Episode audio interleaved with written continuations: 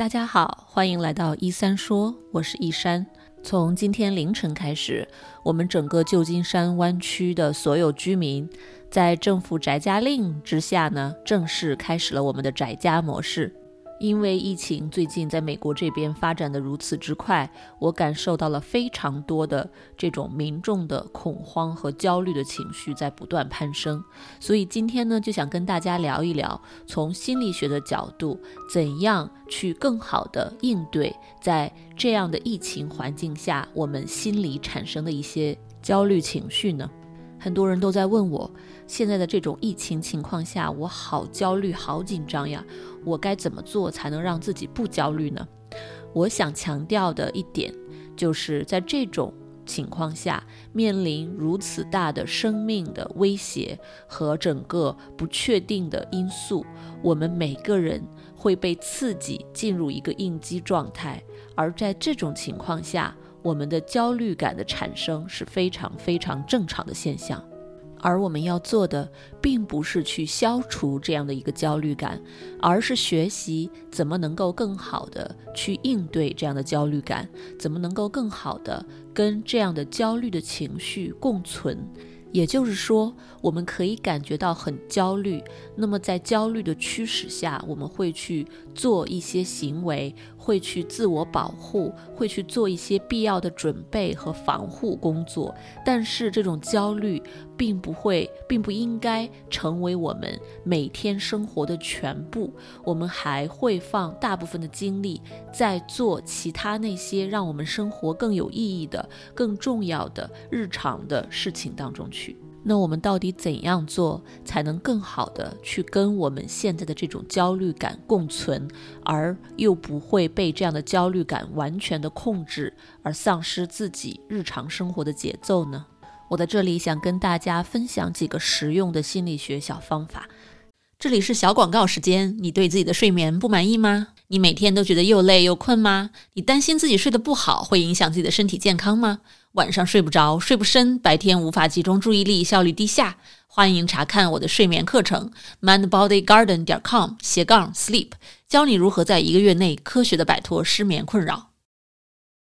第一个方法呢，就是担忧时间，也就是 worry time。因为我们会不自觉的、不受控制的去关注这些新闻，那么我们脑海里就会有很多灾难化的想法、可怕的想法，我们会容易分不清楚现实和我们头脑里的想象，而这样的想法太多、担忧太多，那么它会啊随时随地的出现，甚至影响到我们晚上的睡眠。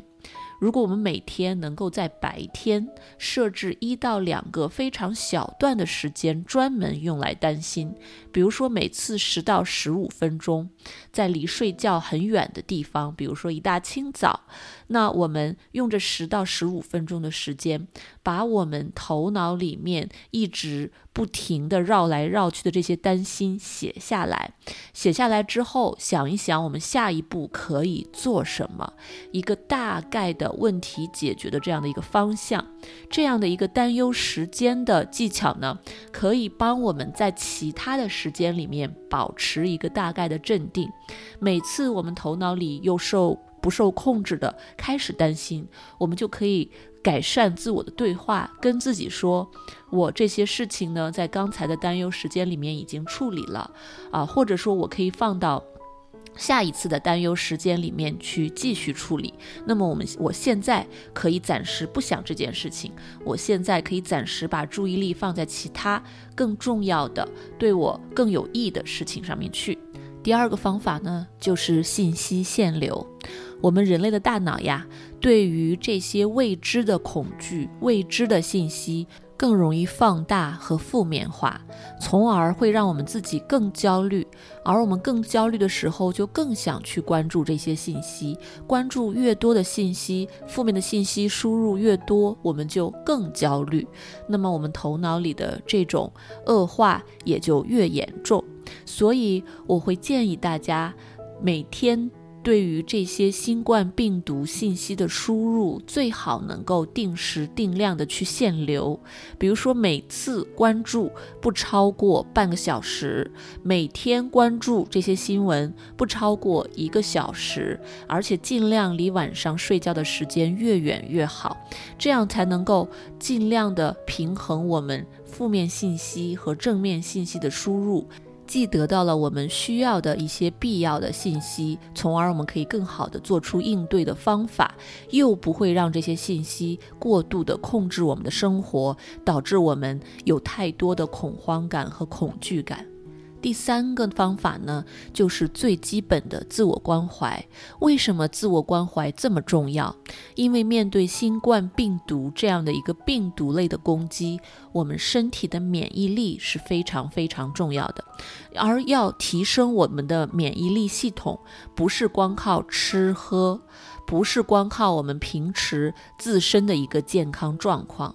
而心理的调节也是非常非常重要的一环。如果我们能够更好的去应对、去调整我们的心理状态，让我们自己不会太过压抑，不会太过焦虑，那么对于提升我们整个身体的免疫力系统是非常有好处的。它是一个正向的循环，是一个正向的相互相关的关系。自我关怀主要包括这样几点：